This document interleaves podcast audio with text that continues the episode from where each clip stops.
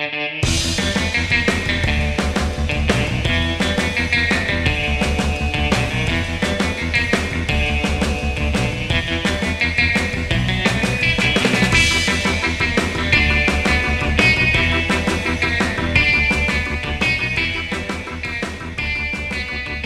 Hallo und herzlich willkommen zu unserem zehnten Podcast der Reihe Sag mal, ein Gespräch über die Wahl mit den Landsleuten. Ich bin Carmen Romano, eure Bildungsreferentin der Petra Kelly Stiftung und diesmal geht es wieder um die Europawahl. Wir hatten es in der letzten Folge schon vorangekündigt, die Europawahl ist so ein wichtiges politisches Ereignis für uns, dass wir sogar zwei Folgen draus machen möchten, und zwar eine vor und eine nach der Wahl. Jetzt, dass fast alle Ergebnisse feststehen und die Verhandlungen für mögliche Koalitionen angefangen haben, kommentieren wir die Zukunftsperspektiven der Union mit Eva van der Raagte, Leiterin der Heinrich Böll Stiftung in Brüssel. Hi Eva, danke, dass du dich für uns Zeit genommen hast. Ja, hallo Carmen, freut mich sehr, dass wir gemeinsam sprechen können. Sehr schön, dann legen wir gleich los. Ja, also du wohnst in Brüssel, das wäre schon mitzubekommen, eine Einblick quasi in den Gefühlen vor Ort. Also wie war denn die Stimmung nach der Wahl? Wer hat gejubelt, wer nicht? Ja, also ich habe die Ergebnisse äh, im Europäischen Parlament verfolgt, cool. wo die Stimmung bei den Grünen natürlich vor allem durch Freude und auch ich würde sagen, Erleichterung geprägt war. Es gibt natürlich mhm. einige alarmierende Fakten dieser Europawahl, wie die Ergebnisse in Italien und auch Ungarn. Mhm. Aber es gibt auch viele gute Nachrichten, ähm, die diese Erleichterung erklären. Also die grüne Fraktion hat nach aktuellem Stand der Sitzverteilung über 20 Mandate dazugewonnen. Und zudem ähm, sind die demokratischen proeuropäischen Parteien eindeutig in der Mehrheit. Mit den starken Zugewinnen ja, der Liberalen und Grünen ist das Parlament pluralistischer und diverser mhm. geworden.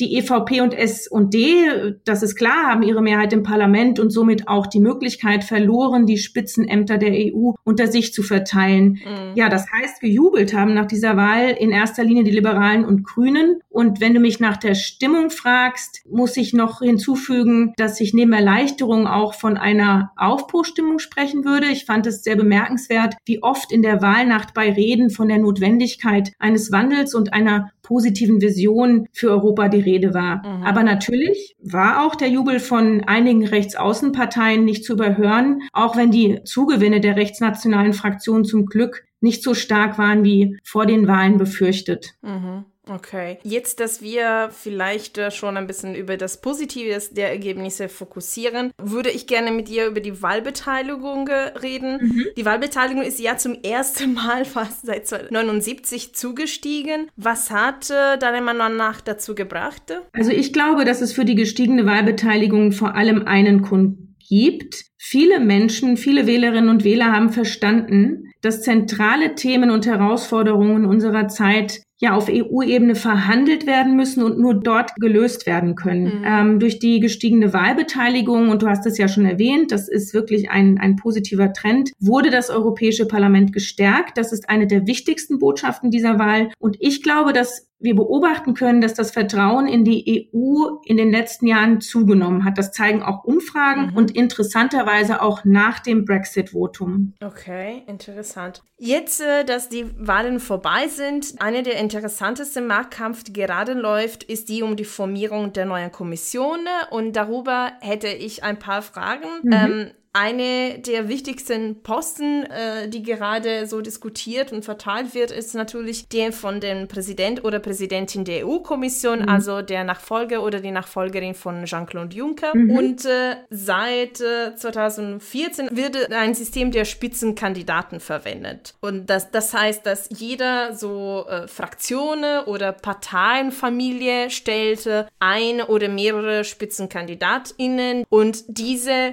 werde dann dann berücksichtigt bei der Entscheidung äh, der Präsident der Kommission, äh, weil äh, der, der Rat schlägt eine, eine Person vor und das Parlament bestätigt diese. Mhm, ich mhm. finde persönlich dieses System sehr demokratisch. Es macht die Union transparenter, weil auch vor der Wahl für diejenigen, die wie ich so ganz äh, mit Leidenschaft die Wahlkämpfe mitverfolgt haben, haben ja. die ganze so Debatten zwischen den Kandidatinnen und Kandidaten mitverfolgte. Ja. Ähm, ich fand es besonders schön, dass eine davon würde auch so europaweit äh, gezeigt ähm, und gleichzeitig übersetzt in alle möglichen europäischen Sprachen. Ähm, Es gibt aber jetzt äh, im Prinzip eine ideelle Diskussion. Äh, mindestens so würde auf die Nachrichten und Zeitungen gesagt, dass Emmanuel Macron, der französische Präsident, mhm. eher nicht so ganz, äh, äh sagen wir mal, er sagt, dass man muss sich nicht unbedingt auf diesem Prinzip halten, ja. äh, dass äh, die Verantwortung eher auf die Seite des Rates liegt. Und ich finde persönlich, dass es so ein bisschen schadlich zu dieser Transparenz äh, und demokratische Haltung der Union sein wird. Mhm. Ähm, also, was sagst du, was sind die Personen, die gerade so in der Diskussion äh, gibt? Und gibt es eben diese Kontraste tatsächlich zwischen Macron und ALDE gegenüber dieses Prinzip der Spitzenkandidaten? Gibt es nicht? Äh, was sind deine Wahrnehmungen vor Ort? Ja, also du hast es ja schon erwähnt. Ganz wichtig ist, dass der Europäische Rat nach Artikel 17 des EU-Vertrags dazu verpflichtet ist, das Ergebnis der Wahlen zum Europäischen Parlament zu berücksichtigen bei seinem Vorschlag für den Vorsitz mhm. der Kommission. Und das ist, denke ich, ähm, also wirklich eine sehr wichtige Errungenschaft. Aber dennoch ist es jetzt nicht so, dass die Besetzung dieses Posten ein Automatismus ist. Ähm, für das Verfahren gilt, der Europäische Rat muss sich mit qualifizierter Mehrheit ähm, auf eine Kandidatin oder einen Kandidaten für den Kommissionsvorsitz einigen und äh, bestätigt ist, ist diese Person dann als Präsidentin oder Präsident der Kommission erst dann, wenn das Parlament diesen Vorschlag mit der Mehrheit seiner Mitglieder zustimmt. Und ich glaube, da sind wir uns einig. Ähm, das Prinzip der Spitzenkandidatinnen und Kandidaten ist sicherlich richtig und wichtig, aber es ist äh, leider äh, noch keine lange politische Tradition. Mhm. Ähm, bei der letzten Wahl wurden die EU-Spitzenämter unter der EVP und S&D aufgeteilt. Das wird aber in diesem Jahr etwas komplizierter werden. Das heißt, es sind auch mehr jetzt Personen für diesen Posten im Rennen. Und ähm, der französische Präsident Macron, das hast du schon erwähnt, erwähnt, macht ja keinen Hehl daraus, dass er Weber als Kommissionspräsidenten für ungeeignet hält. Mhm. Ähm, er hat äh, bei dem vor dem letzten informellen Abendessen der Staats- und Regierungschef, das war Ende Mai, bekannt gegeben, dass er sich Vestager, Timmermans oder den Brexit-Beauftragten der EU Michel Barnier mhm. als Vorsitzenden der Kommission vorstellen könne. Und ähm, es war sicherlich kein Zufall, dass er Weber in seiner Aufzählung nicht genannt hat. Bundeskanzlerin Merkel ähm, hat sich zwar hinter Weber gestellt und auch hinter das Spitzenkandidatenprinzip. Sie hat aber auch signalisiert, dass diese Unterstützung Grenzen hat und forderte alle Staats- und Regierungschefs auf, tolerant und kompromissbereit zu sein. Sie hat sich für eine Konsensentscheidung ausgesprochen. Also insofern denke ich, äh, eines ist klar, ähm, es muss einen Kompromiss geben zwischen dem Europäischen Rat und ähm, dem Parlament. Und da wird jetzt in den nächsten Wochen eine Einigung herbeigeführt werden. Das wird sicherlich nicht einfach. Mhm, mh. Und natürlich hat das Parlament auch durch die erhöhte Wahlbeteiligung ähm, durchaus mehr Gewicht. Und es geht nicht ohne das Parlament, aber es geht auch nicht ohne den Europäischen Rat. Ja. Klar. Aber weiterhin mit der Formierung der Kommission. Die Kommission ja entsteht nicht nur aus seinem Präsident oder Präsidentin. Genau. Ähm, einen weiteren relevanten Posten ist dessen der hohen Vertreter der EU für Außen- und Sicherheitspolitik, also die Nachfolgerin oder der Nachfolger von Federica Mogherini. Vor fünf Jahren hatte Italien diesen Posten verlangt, auch weil die PD, die Demokratische Partei, die größte Gruppierung im EU-Parlament dargestellt hatte, mit circa 40 Prozent der Stimmen in Italien. Welche Länder haben haben jetzt in diesem Jahr diese Ansprüche, also von den Daten, die ich hatte, die großen Gruppierungen sind äh, gerade jeweils mit 29 Sitze die CDU, CSU und das Brexit Party. Ja gut. Okay. Also ich denke, das ist unmöglich vielleicht. das ja. Großbritannien, ja. Ja, also es ist eigentlich derzeit fast unmöglich zu sagen, welches Land diesen Posten besetzen wird, da man diesen Posten ja wiederum nicht losgelöst von den anderen betrachten kann. Mhm. Ähm, also diese Besetzung der Spitzenposten der EU ist eine hochpolitische Angelegenheit und die wichtigsten Ämter, um die nochmal zu nennen, sind äh, die Vorsitzenden der Kommission, des Parlaments, des Europäischen Rats, der Europäischen Zentralbank sowie, wie von dir erwähnt, die hohe Vertreterin beziehungsweise der hohe Vertreter der Europäischen Union für Außen- und Sicherheitspolitik. Und in den nächsten Wochen wird es darauf ankommen, einen politischen Kompromiss in Bezug auf dieses gesamte Personalpaket herbeizuführen, der sowohl vom Europäischen Parlament als auch vom Europäischen Rat getragen wird. Und das Wahlergebnis und ein Blick auf die politischen Machtverhältnisse im Europäischen Rat zeigen, dass es keinen Kompromiss geben kann gegen die Europäische Volkspartei, äh, S&D oder die Liberalen. Also dazu kann es nicht kommen. Okay, ähm, also als Hinweis für unsere Zuhörerinnen und Zuhörer, wir nehmen diese Folge am Donnerstag, der 13. Juni auf. Das heißt, äh, alles, was danach passiert, können wir natürlich noch nicht voraussehen. Also der Zustand ist eben von, von dieser Woche und wir werden dann auf unseren sozialen Kanälen dann äh, die jeweilige so Ergebnisse und Diskussionen äh, mitverfolgen und kommentieren. Ja, dann äh, können wir vielleicht äh, das ansprechen, was du schon ab und zu mal erwähnt hast, und zwar die nationale Perspektive und Aspekte des ganzen Konstruktes der, der Union, weil wir gesagt haben, der Rat hat immer noch eine sehr starke Relevanz und Einfluss auf alle möglichen Entscheidungen, die innerhalb der Europäischen Union stattfinden. Und was ich mit der vorherigen Folge diesen Podcast mitbekommen habe, ins Gespräch mit den Kolleginnen und Kollegen aus Griechenland, Polen, Polen und Spanien, ist, dass es war im Vorfeld war so klar, dass überall in Europa diese Wahlen eher in der Perspektive der nationalen Politik betrachtet worden sind, also als Vorschau oder Konsequenz von Nationalwahlen. Äh, um nur ein paar Zahlen oder beziehungsweise Fakten zu nennen, allein in diesem Jahr werden Griechenland, Polen, Dänemark wählen und vor der EU-Wahl haben schon Spanien, Estland und Finnland gewählt. In Betrachtung dieser Sache, gibt es überhaupt eine Wille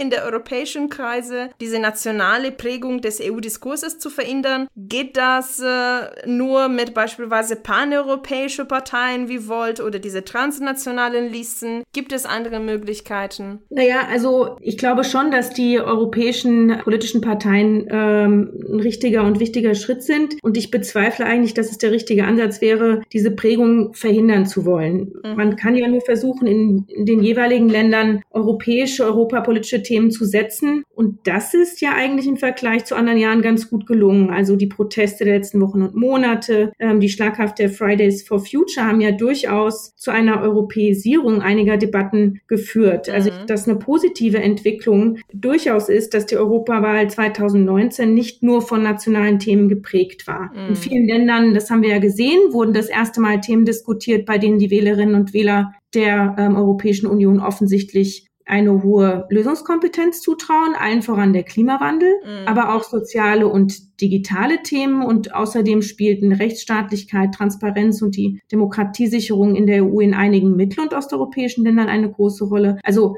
Allgemein lässt sich sagen, in nicht wenigen Ländern waren europapolitische Themen durchaus entscheidend für die Wahl. Und das finde ich einen positiven Trend, den man auch nicht so kleinreden sollte. Mm. Ja, ähm, ich hatte nur den Eindruck, dass in der Wahlkampagne alles sich um die nationalen Themen gedreht hat, aber stimmt schon mit dem Fridays for Future. Es hat schon ja eine, eine transnationalen Themen auch auf die Agenda gesetzt. Also wenn man es mit anderen Wahlen vergleicht, auf, auf jeden Fall. Mhm. Und natürlich auch nicht in, in allen Ländern, aber ich glaube, ähm, dass man schon beobachten konnte, dass es in einigen Ländern der Fall war. Mhm. Ähm, bevor wir mit vielleicht eine so positive Betonung abschließen, wollte ich das sogenannte Elefant im Zimmer betrachten. Mhm. Äh, also die Zunahme der europaskeptischen Parteien ist wie du bereits erwähnt hast, insgesamt weniger tragisch als erwartet gewesen, aber immerhin relevant. Ja. Es ist also sehr wichtig für alle demokratische Kräfte, sich mit diesen Themen auseinanderzusetzen, damit sich die Lage nicht verschlimmern wird. Wie geht das nun? Was sind mögliche Strategien jetzt während dieser Legislatur aus der Perspektive in anderen Parteien, aber auch aus der Perspektive von ja politische Bildende wie wir? Ja, also das wird sicherlich eine der größten Herausforderungen der nächsten Jahre, denn das hast du richtig gesagt, die destruktive Minderheit ist im Europäischen Parlament leider größer geworden und hm. diese gewachsene Minderheit ist auch besonders laut und aggressiv in ihrer Kommunikation, das wissen wir alle. Und meiner Meinung nach wird es wichtig sein, das Vertrauen der Wählerinnen und Wähler, die sich mit ihrer Stimme für eine Vertiefung europäischer Kooperation ausgesprochen haben, jetzt nicht zu verspielen. Und zum anderen brauchen wir authentische Stimmen aus der Politik, mhm. die sich von diesen rechtsautoritären Kräften nicht aus der Ruhe bringen oder äh, vor sich hertreiben lassen. Und es wird auch enorm wichtig sein, investigative Journalistinnen und Journalisten sowie eine aktive proeuropäische Zivilgesellschaft zu unterstützen. Also es wird in den nächsten fünf Jahren darum gehen, gemeinsam der Stimmungsmache von rechts außen etwas entgegenzusetzen. Und klar, das wird nicht einfach werden. Gerade deshalb ist es jetzt auch wichtig, dass sich die demokratischen proeuropäischen Kräfte äh, in Bezug auf die Besetzung der Spitzenämter der EU auf einen konstruktiven Kompromiss einigen. Denn ich mhm. glaube, es wäre ein wirklich fatales Signal an die Bürgerinnen und Bürger der EU, wenn es in den nächsten Wochen nicht zu einem konstruktiven Kompromiss käme, sondern zu endlosen Streitigkeiten über die Besetzung der Spitzenposten. Mhm. Ja. Ja, absolut. Als letzte Frage wollte ich vielleicht äh, doch eher so auf Deutschland fokussieren. Äh, mhm. ähm, mit der deutlichen Zunahme der Grünen Parteien europaweit hat sich einerseits ein Thema gesetzt, das Klima. Andererseits hat sich ein Generationsunterschied in der Wahlverhältnisse gezeigt. War das so eindeutig nur in Deutschland oder auch in den anderen EU-Ländern? Und was bedeutet das für die Zukunft der EU? Ja, also den äh, Generationenunterschied kann man auch in anderen Mitgliedstaaten äh, beobachten. Allerdings, das muss man auch äh, erwähnen, liegen nicht in allen Staaten geeignete Daten vor. Mhm. Ähm, in Bezug auf das Klimathema, das du angesprochen hast, waren ja in zahlreichen Mitgliedstaaten viele junge Menschen auf der Straße. Ähm, ich glaube, man kann sagen, dass noch nie die Risiken des Klimawandels von so vielen Parteien als Thema im Wahlkampf aufgenommen wurden. Noch nie haben sich so viele Parteien dem Klimaschutz als Priorität verpflichtet. Und davon haben die Grünen sicherlich äh, profitiert da die Wählerschaft äh, beim Klimathema vor allem den grünen Parteien zutraut, Lösungen auf den Weg zu bringen. Und ja, die Tatsache, dass der Klimaschutz nun endlich als Priorität auf der politischen Agenda gelandet ist, stellt für die Grünen im Europäischen Parlament in der kommenden Periode natürlich auch eine Chance dar, weitere Themen, die mit dem Klimaschutz zusammenhängen, ähm, im Parlament voranzubringen, zum Beispiel eine nachhaltige EU-Agrarpolitik, eine verantwortliche Haushaltsplanung und eine zukunftsorientierte Mobilität. Ich würde auch gerne noch nennen, eine faire Handelspolitik. Aber was ich schon auch wichtig finde zu erwähnen, ist, dass die Grünen sich nicht ausschließlich als Klimapartei verstehen oder nicht nur als Klimapartei wahrgenommen werden möchten. Mhm. Und äh, das war ganz interessant zu sehen. Das grüne Spitzenteams Karl Keller und Bas Eickhout haben am Wahlabend betont, worauf es ihrer Fraktion im neu gewählten Parlament ankommt, nämlich darum, Themen zu diskutieren, nicht nur Personen. Ja, es soll nicht nur um die Besetzung der Spitzenämter gehen, sondern wirklich um, um Themen und dass sich die Grünen in drei Bereichen für mehr Europa einsetzen möchten, in den Bereichen Klimaschutz, soziale Gerechtigkeit und Rechtsstaatlichkeit. Mhm. Und ähm, so spontan würde ich dich fragen, was ist für euch in Brüssel gerade wichtig und wo kann man sich weiterhin informieren über die, also diese, diese Entscheidungsprozesse über die Posten und die Themen äh, verfolgen? Ja, also wir verfolgen natürlich hier ähm, sehr gespannt äh, die Entwicklung der nächsten Wochen. Da geht es äh, ja nicht nur um die Besetzung der Spitzenämter, es wird auch darum gehen, wie ähm, sich die Abgeordneten den Ausschüssen und der Delegationen zuteilen werden. Also das verfolgen wir auch mit einem großen Interesse, weil daraus natürlich auch hervorgeht, ähm, welche Fraktionen in welchen Ausschüssen vertreten sind, welche stark sein werden, ähm, welche Abgeordneten wir auch dann in Zukunft kontaktieren können. Das heißt, es ist hier sehr, sehr spannend. Ähm, es macht auch unheimlich äh, viel Spaß, das alles äh, so nah mitverfolgen zu können. Ähm, wir werden sicherlich auch Artikel veröffentlichen auf unserer Homepage und ja, vielleicht können wir ja auch mal wieder ein Gespräch Gespräch führen in ein äh, paar Wochen oder in der zweiten Jahreshälfte, wie sich das alles weiterentwickelt hat. Ja, das wäre doch toll.